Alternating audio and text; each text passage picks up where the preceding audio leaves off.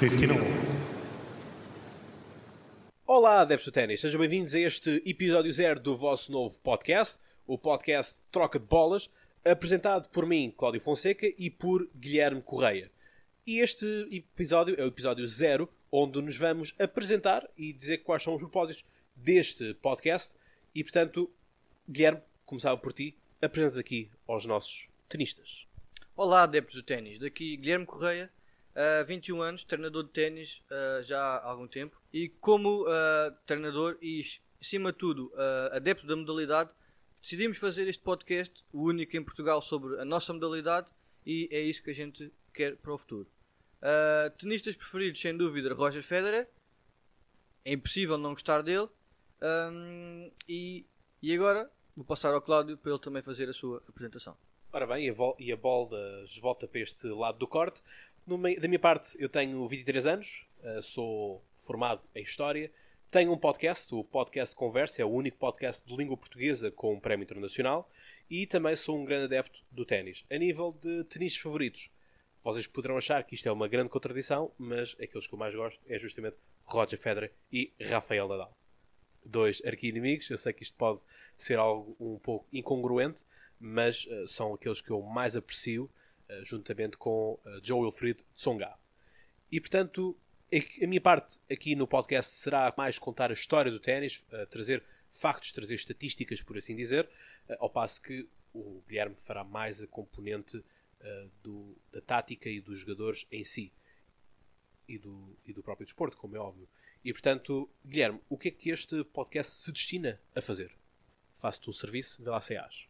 Será um as com certeza. Uh, iremos acima de tudo analisar uh, semanalmente tudo o que se passa nos torneios mais importantes, uh, com foco especial, obviamente, nos torneios Grand Slam, seja Open da Austrália, Roland Garros, Wimbledon ou o US Open, e os nove Masters 1000 segundos em termos de importância no circuito ATP. Um papel especial também sobre o nosso maior e melhor torneio a nível nacional, o Millennium Story Open, como não podia deixar de ser. É verdade que já passou a época de terra batida. Iremos, sem dúvida, fazer também um resumo do que se passou na época de terra batida, sendo que o nosso Millennium Story Open se encontra na época de terra batida, sendo que esta já acabou. Iremos fazer um resumo sobre esta mesma temporada, relembrando Roland Garros e o nosso Millennium Story Open. Uh, futuramente vamos fazer também o início da época de relva, que é a que se encontra neste momento, focando, acima de tudo, o Wimbledon, que começa na próxima semana.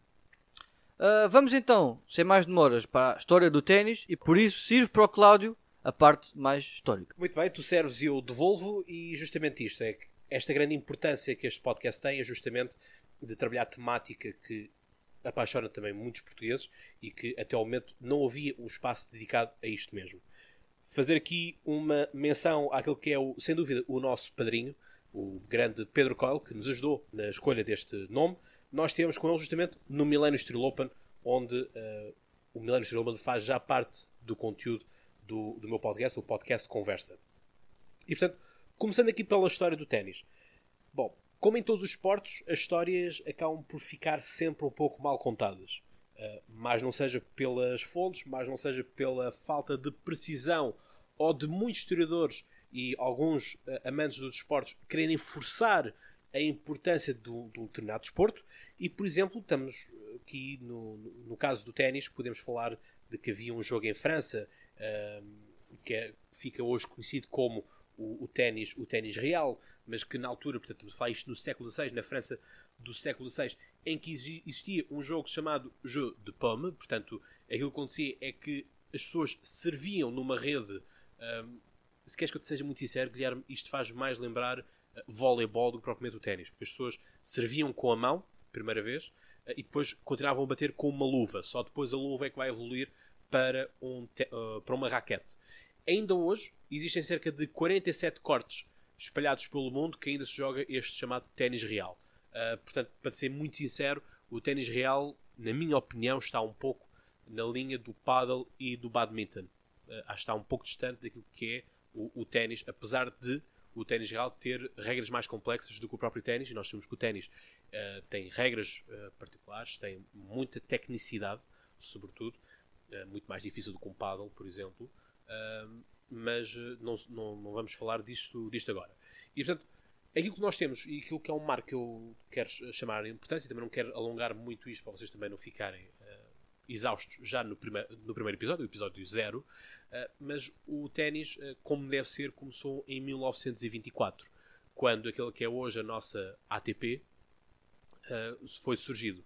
E portanto, começou nessa altura, começaram a, a surgir os primeiros grandes tenistas que nós conhecemos hoje em dia e que servem de, de homenagem quer a cortes, uh, quer a próprios troféus que, que, são entregues nos grandes slams, como por exemplo o Sanglin Langlan, uh, os, quatro, os quatro mosqueteiros, por exemplo, toda, toda essa malta que vocês bem conhecem, é um ponto importante. Mas há aqui outra questão, que é, uh, apesar de serem profissionais, não deixavam de ser amadores. Em que sentido? Hoje em dia todos nós conhecemos os tenistas e sabemos que eles estão uh, cravados de marcas uh, da cabeça aos pés. E portanto na altura não havia tanto isso, havia muitos esquemas de lavagem de dinheiro e portanto foi necessário fazer uma coisa que era justamente a Era Open. Portanto, estamos a falar de 1968, em que justamente o ténis ganha uma outra roupagem, em que justamente nos grandes slams que nós conhecemos, daí ser o Open, US Open, o Open da Austrália, o Open de, de França e o Open de, de, Inglaterra ou do Reino Unido, justamente isto, que são pessoas que podem entrar no esquema de qualificação e, portanto, vão andando pelas, pelas rondas de qualificação até entrarem finalmente no, no quarto principal. Ao passo de outros, de outros torneios mais pequenos, que ainda hoje existem, que se entram muitas vezes por convite ou por um filtro de qualificação através do seu próprio ranking. Portanto, a nível do, dos Opens uh, é a grande diferença uh, em relação, por exemplo, a Challengers e coisas assim do género, que são ainda um nicho mais pequeno. E portanto, chegamos aos dias de hoje, em que temos a grande espetacularização uh, deste grande desporto. Temos também muitas modificações nos próprios cortes de ténis. Por exemplo, dar-vos aqui conta que o projeto Roland Garros ainda não está terminado, talvez esteja terminado para 2021, 2022, e convém que esteja pronto já a essa altura. Porquê? porque em 2024 Paris vai ser a capital, vai receber os Jogos Olímpicos e o ténis é justamente um desporto olímpico. E, portanto, obviamente que se vai querer uh, jogar no corte também de, de Roland Garros ou naquilo que é o coberto de Paris, que encerra também a temporada, por exemplo, que são mil pontos, se não me engano, o, o coberto de Paris. Há esta necessidade, por exemplo, do caso de Roland Garros, que não tem iluminação artificial. Portanto, chega ali às 6 da tarde, 6 e meia, já não há luz, eh, coisa que, por exemplo, o nosso corte de ténis eh, aqui no Estoril eh, nos permite jogar até mais tarde. Enfim, nós chegámos até estar naquele dia perto das 21 horas, se não me engano, naquele jogo com o TFO, quase 22 com, com o TFO e mais aquele jogador japonês. Um, ganhou o TFO para a nossa felicidade. Uh, o Nishioka. Portanto, a nível da história do ténis, uh, Guilherme, não, te, não quero falar muito mais do que isto, porque acho que isto é o principal. Um, obviamente que a história do ténis foi evoluindo, há sempre marcos históricos, como vamos falar de, uh, já daqui para a frente, mas sobretudo a grande época que eu diria de explosão do ténis uh, depois da Era Open. Para mim, a grande consolidação foi justamente nos anos 80 e 90, em que há uma maior espetacularidade, onde justamente as televisões levam às pessoas tudo isto. O material do ténis começa a ficar cada vez mais democrático, mais acessível a partir dos anos 90, apesar de ainda hoje ser material muito caro e também as próprias aulas de ténis serem caras e o aluguer do, dos campos, mas uh, comparado com aquilo que era antigamente, pá, relembramos, por exemplo, nos anos 80 que a Adidas, a Lacoste e Lecoq Sportivo, por exemplo, tinham raquetes das suas próprias marcas, uh, coisa que hoje em dia já não se fabrica, portanto, ficam apenas com marcas de têxtil e como patrocinadores, mas já não têm, por exemplo, raquetes. Uh, e portanto, agora deixava, envio-te para ti a bola para falar justamente dos três tipos de piso que nós temos. É verdade. E como há três diferentes tipos de pisos, também temos três diferentes temporadas. Piso, a temporada de piso rápido, que tanto inicia como termina a época, tendo no início o Open da Austrália, primeiro Grand Slam da época, e para terminar o US Open, Grand Slam dos Estados Unidos, a terminar a época e sendo o último Grand Slam. Um, jogado no piso sintético, piso duro, ou piso rápido, e o mais habitual em campos pelo mundo. É um jogo rápido, tendo alguma quantidade de spin, não tanta como em terra batida, que é a que a gente vai falar a seguir, e uh, é o mais habitual, onde se vê mais em todo o mundo, mais habitual para se jogar. A seguir temos a temporada de Terra Batida, onde figura, sem dúvida, o Roland Garros, temporada que acabou há relativamente pouco tempo, com a vitória, mais de uma vez, do incontornável Rafael Nadal. Rafael Nadal, o rei da terra batida, uh, que ganhou mais uma vez frente a Dominic Thiem, apontado como tal, o talvez sucessor de Rafael Nadal, coisa que ainda não se verifica, dado ao, nível, ao grande nível de jogo de Rafael Nadal. É jogado em piso de pó de tijolo, um jogo mais lento com menor ressalto de bola, onde figura, sem dúvida, o spin e onde se encontra também o maior torneio em Portugal, o Millennium Story Open. Um dos nossos torneios preferidos, realmente por ser em nossa casa. Tivemos a possibilidade de estar juntos no Millennium Story Open e temos a possibilidade de ver ao perto os melhores jogadores do mundo. Este ano tivemos como, como vencedor e como primeiro cabeça de, de série de Cefanos de Sisipas, um jogador que eu pessoalmente nunca tinha visto. Fiquei apaixonado pelo seu jogo, não sei se partilhas da mesma opinião, um, mas é verdade. Tivemos a possibilidade de estar juntos neste Estoril Open, de onde se calhar até surgiu esta nova parceria. Surgiu mesmo? É verdade. Um, foi muito bom. E vamos passar a ser. E tivemos com o nosso padrinho. E tivemos com o nosso padrinho, é verdade, Pedro Coel. Falo por mim, foi a primeira vez que tive a oportunidade de o conhecer. Uh, fiquei extremamente satisfeito por isso acontecer. Do outro lado, uh, foi um pouco estranho dar, conseguir uh, mentalmente criar a cara da voz que já várias vezes tínhamos ouvido, tanto na Eurosport como em outros programas relacionados com o ténis. E agradecer desde já tudo o que ele nos ajudou e pode ser que no futuro tenhamos umas surpresas para vocês. E sem mais demoras entramos na temporada de relva. É a temporada onde nos encontramos, onde figura o torneio do Wimbledon, realizado no Reino Unido, que se vai dar início na próxima semana. É, temporada, é também a temporada mais curta da época, entre duas a três semanas, uh, antes das duas semanas do torneio principal Wimbledon. É o piso de relva, o que torna o jogo mais rápido, uh, pontos mais curtos e dá uma nova espetacularidade ao, à nossa modalidade. Encerramos agora a parte dos pisos e das temporadas, uma coisa básica que normalmente toda a gente conhece, e vamos então ao que a gente mais gosta: o jogo e os seus jogadores. As referências mundiais ao longo dos anos que vamos focar basicamente na era Open, que já foi explicado pelo Cláudio, e sem mais demoras, aqui uma esquerda cortada, como se vê muitas vezes em Wimbledon na relva, para o Cláudio, vai falar sobre as referências mundiais em termos de jogadores. Bem, eu para receber essa bola tenho que justamente atirar como o Guilherme fez ou como o Dustin uh, e fazer-te aquele pontaço na, na relva. Bom, já tinha falado então dos anos 70, 80 e 90 que são sem dúvida, sobretudo os anos 80 e 90, que são a consagração maior para mim do, do ténis. Os anos 70 é quando justamente estamos na ressaca, eh, passados dois anos da, da instituição do, da Euro Open. Portanto, os anos 70 ficaram marcados pela disputa entre John McEnroe e Bjorn Borg, portanto, um, uh, o sueco, que tivemos também justamente há pouco tempo um filme uh, retrata esta, esta disputa entre os dois, esta rivalidade entre os dois. Obviamente, sendo o filme sueco, vai puxar muito mais por Bjorn Borg, mas a juntar estes dois temos então ainda Jimmy Connors e Guillermo Vilas. Uh, nos anos 80 continua Bjorn Borg e John McEnroe, apesar de começar a entrar em, em declínio. Uh, vamos começar a entrar nos anos, 8, nos anos 90 e, portanto, nos anos 90 vão surgir outras uh, grandes figuras e juntar-se este John McEnroe e a, e a Borg, temos justamente alguém que nós conhecemos também do mundo da Eurosport, que é justamente Mats Wilander. E juntar ainda também o Ivan Land, Stefan Edberg e, claro, Boris Becker. Boris Becker que ainda hoje está no ativo como uh, treinador, ainda há pouco tempo era o treinador de Novak Djokovic, uh, e portanto quando entramos nos anos 90, entramos numa outra realidade também do, daquilo que é o mundo do ténis, em que temos justamente Pete Sampras, uh, com um grande serviço, por exemplo, temos André Agassi, uh, Edberg continua, Boris Becker também, e entre Jim uh, Courier. Não sei do que é que tu queres falar destes dos anos 70, 80 e 90, porque, enfim, haverá, haverá uma maior, um maior conhecimento uh, de hoje em dia, obviamente do século XXI, em que temos estes Big Four, mas o que é que te parás dizer sobre os anos 70, 80 e 90, que nós não vivemos? Uh, eu sou, pessoalmente, sou nascido em 95, e, portanto, obviamente, que já não...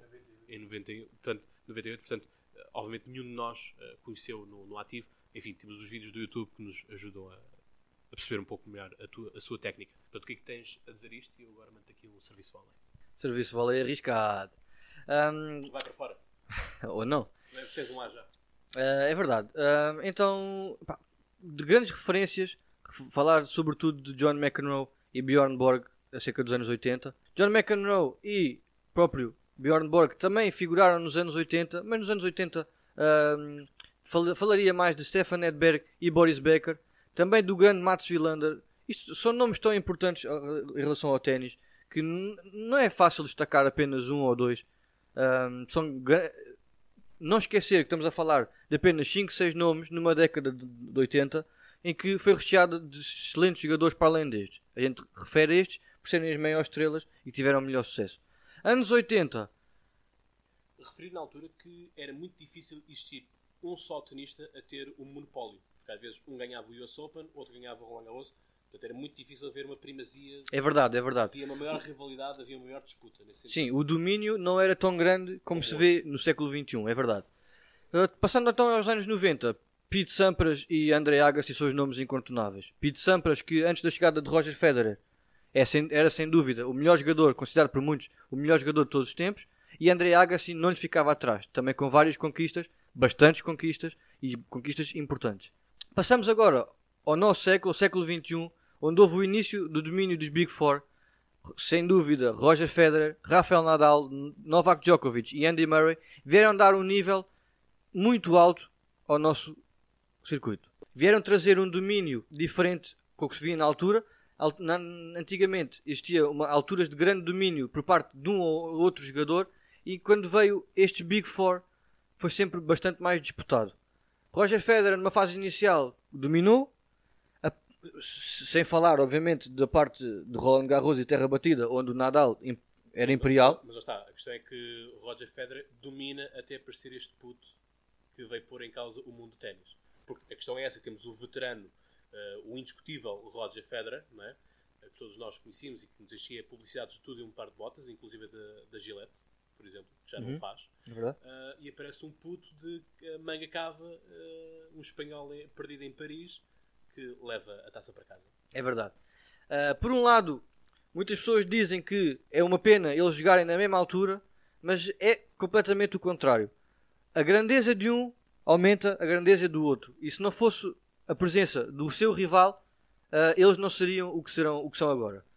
Novak Djokovic e Andy Murray parecem um pouco mais tarde, mas também é um grande nível. Novak Djokovic, número, atual número 1 um, neste momento, também com excelentes resultados. E Andy Murray, que infelizmente já não pode estar ao seu, ao seu nível normal Muito por causa das lesões, mas temos, podemos afirmar que ele está de volta, vai jogar. Aliás, já ganhou agora um torneio de Queens, não foi? Com o Feliciano Lopes na parte de pares, na variante de pares, e vai, já afirmou, jogar a variante de pares do seu Wimbledon, que joga em casa.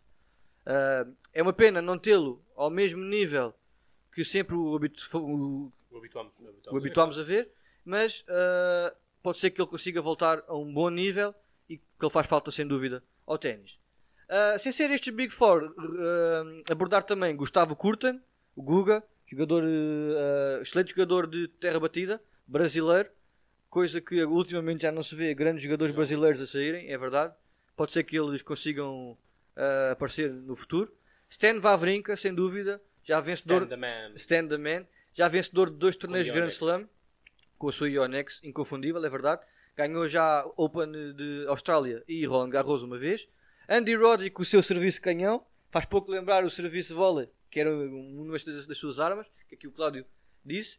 Uh, Leighton Hewitt e Juan Martín Del Potro, que foi operado agora há pouco tempo. Sim. O homem realmente não tem sorte nenhuma com as lesões.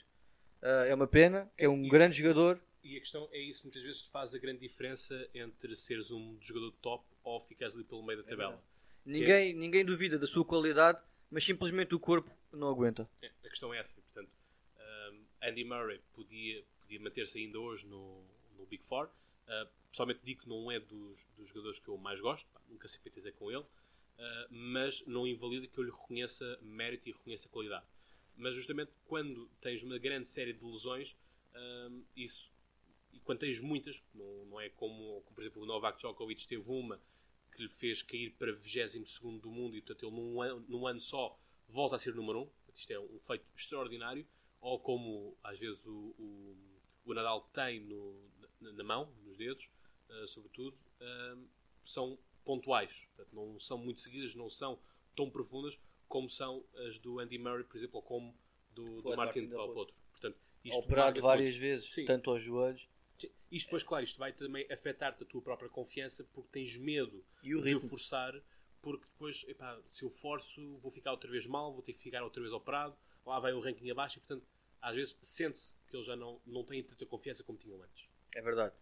Uh, afeta também a sua estabilização, tanto do próprio jogo como do próprio uh, ranking e a sua qualidade de, de, de, de pancadas, e por isso é uma pena vemos que um jogador com este potencial, que muito novo conseguiu ganhar o US Open ao próprio Roger Federer, que na altura dominava, não esquecer este grande resultado que ele obteve, é uma pena verificarmos que este jogador não se consegue uh, manter a um excelente nível físico.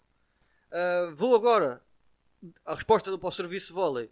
Um passing shot pelo, pelo teu lado esquerdo e passar-te a bola para, o, para a WTA e para os nomes a referenciar da parte feminina. Pois, mandas-me para a esquerda que é o meu sítio pior, não é? Se mandasses para a direita talvez claro. houvesse coisa. Ainda assim vou tentar fazer aqui um, um slice, pode ser que, que, a bola, que a bola chegue lá. Uh, a nível das mulheres, enfim, somos dois homens que estamos aqui a falar. Uh, há, sempre, há sempre esta questão de que muitas mulheres que nos possam estar aqui a ouvir que não gostam que sejam homens a falar sobre, sobre mulheres. Uh, enfim, vale o que vale. A questão é que temos, sem dúvida, grandes nomes incontornáveis e eu acho ah, bom, para já o ranking feminino sempre foi o mais instável de todos. Uh, portanto, aquilo que. Sim, está, há menos consistência na, na, parte das jogadoras. Aquela que, sem dúvida, vai marcando a diferença é Serena Williams, que tem uh, justamente mantido. Há pouco tempo o recorde de Margaret Court, em termos de Grand Slams. E, portanto, 24, se não estou em erro. Sim, anda, anda por aí. Uh, portanto, lá está.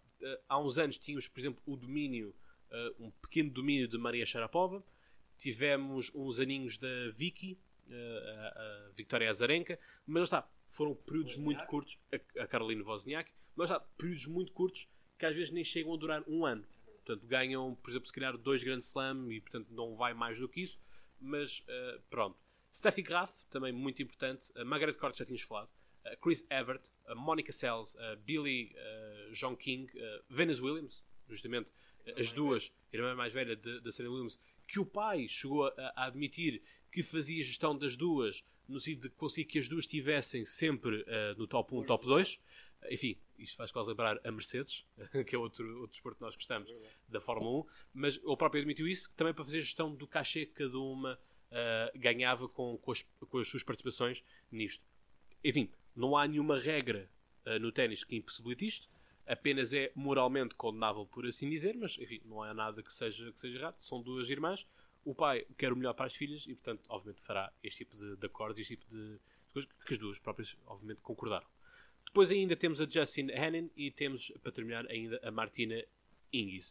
Uh, a nível de, de ranking português, Michel de Brito uh, foi sem dúvida da, das melhores que, que nós tivemos. Se não o melhor. Se não o melhor. E eu aqui ainda queria fazer uma referência à alemã uh, Angelica Kerber. Também, enfim, ali pela meio da tabela, mas ainda nos expositou alguns, alguns espetáculos durante algum tempo. E não falámos ainda no, na parte dos homens do nosso grande João Sousa, uh, que, que, enfim, vai, vai levando a bandeira de Portugal ao mais alto nível. Não conseguiu revalidar o título no grande Millennium Steel Open, uh, mas enfim. É e numa fase inicial que era Frederico Gil que dominava, nunca pensámos que pudesse haver alguém a superiorizar-se. Quem é que apareceu poucos anos depois? João Souza. A um nível excelente, já com presenças no top 30, penso eu, não foi? Sim. E com vários títulos uh, eh, ATP, coisa que nunca pensávamos que fosse possível. Sim, portanto, lá está. O, o próprio ténis em Portugal, e isto reflete também a própria essência deste podcast, em que não existe, nem sequer no Brasil, uh, um podcast sobre ténis. Portanto, isto é sem dúvida uma, uma novidade neste. Mostra uma evolução também. Sim, Portanto, lá está. Uh, foi o que nós começámos a ver também. Começou, começaram a existir mais escolas de ténis. Começou a haver mais transmissão nas próprias televisões. E, obviamente, que eu acho que uh, a existência deste Millennium Steel Open que o João Zelhão, que o Armindo Miranda, que o Pedro Coyle uh, desenvolvem ano após ano através da, da True Love, uh, é sem dúvida um consórcio muito importante e que justamente melhorou imenso aquilo que era o desporto em Portugal. Tínhamos o, o Portugal Open, uh, da altura do, do, João Lagos, que era justamente ali no, no Jamor. Temos agora naquilo que acontece no clube de ténis do Estoril. Enfim, há muitas coisas a melhorar, claro que há, mas uh, é sem dúvida uma marca e, como eu já disse, inclusive no meu podcast, o podcast Conversa, ano após ano, o quadro que, que o Milênio Estoril Open nos apresenta é cada vez melhor. Uh, existem cada vez mais uh, tenistas a quererem vir cá e temos o caso do Fábio Fognini, temos Gael Monfils, uh, Alexander de Minauer, Tiafoe, o Tsitsipas, que, que, leva para casa, o Carrinho Busta. Um, Já apresento várias vezes. Exatamente, portanto, há toda aqui uma, uma geração e, e há uma coisa que eu disse na altura que conversa com eles, que é justamente que aqueles que vêm ao Millennium Street Open, um ano depois, já estão em muita melhor forma. Enfim, há um ano atrás, se calhar, não estávamos à espera que Stefano Tsitsipas tivesse o top 10, se calhar, ou que não fizesse uma ascensão tão rápida quanto isso. E, a questão é justamente essa, que todos aqueles que têm vindo ao Millennium Steel Open, eh, enfim, são bafejados com a sorte e com, a, com as técnicas e vão, vão, alcançando grandes, grandes resultados no, no ranking ATP. O que é que te apraz dizer, para terminarmos também, se calhar, uh, porque chegámos aqui ao fim da, da apresentação da modalidade, o que é que te apraz dizer a nível do, do Millennium Steel Open? É verdade. Temos verificado que o Millennium Steel Open, de ano para ano, tem vindo a melhorar. Melhor qualidade de jogadores, um, os quadros cada vez mais competitivos e até os próprios qualifiers. Sim, sim, sim. Jogadores de excelente nível. Não esquecer que o finalista vencido deste ano, Pablo Cuevas, foi eliminado. E o João Domingos, pá, o grande João Domingos. Sim, é verdade. Uh, acabando o que eu estava a dizer, uh, Pablo Cuevas foi um lucky loser, ou seja, foi uh, eliminado. Eu pude ver esse jogo ao vivo lá no Story Open. foi eliminado por um jogador italiano, Simone Caruso, que, por curiosidade, enfrentaram-se no primeiro jogo dentro do próprio quadro principal e conseguiu chegar à final, onde teve uma grande prestação ao longo do torneio, já bastante cansado, dado os seus largos encontros e vários encontros, e na final não conseguiu estar ao melhor estado físico, mas deu também uma excelente luta frente ao grande e emergente uh, Stefanos Tsitsipas. Acho que esta evolução do próprio torneio uh, Millennium Steel Open também tem a ver com a grande evolução do, do ténis e por parte da federação e dos próprios da própria formação de treinadores. Eu posso dizer que sou treinador. Hoje em dia, se calhar, temos muito mais informação e bastante mais acessível uh, para que uh, o nosso trabalho seja mais facilitado e seja feito com melhor qualidade. Uh, o excelente trabalho também das próprias escolas de ténis, que cada vez são mais e melhores, um, e por isso uh, verificamos assim a nossa evolução da própria modalidade. Uh, se calhar então vamos finalizar aqui uh, o nosso episódio zero. Foi uma pequena apresentação sobre o nosso podcast e no futuro poderão ver sem dúvida mais episódios sobre variados torneios e temas e por isso até à próxima troca de bolas. Muito bem. Até lá, então, até à próxima troca de bolas. Não se esqueçam de subscrever tanto o canal do YouTube, tanto como o Spotify, o iTunes, o Anchor, a página do Anchor, mas também as nossas redes sociais, Facebook e Instagram. Se quiserem Twitter, digam-nos que nós também criamos um Twitter para podermos estar a acompanhar também com as hashtags na altura dos grandes torneios e podemos estar em contacto. Portanto, é isso mesmo. Até lá, tenistas, tenham boas trocas de bola.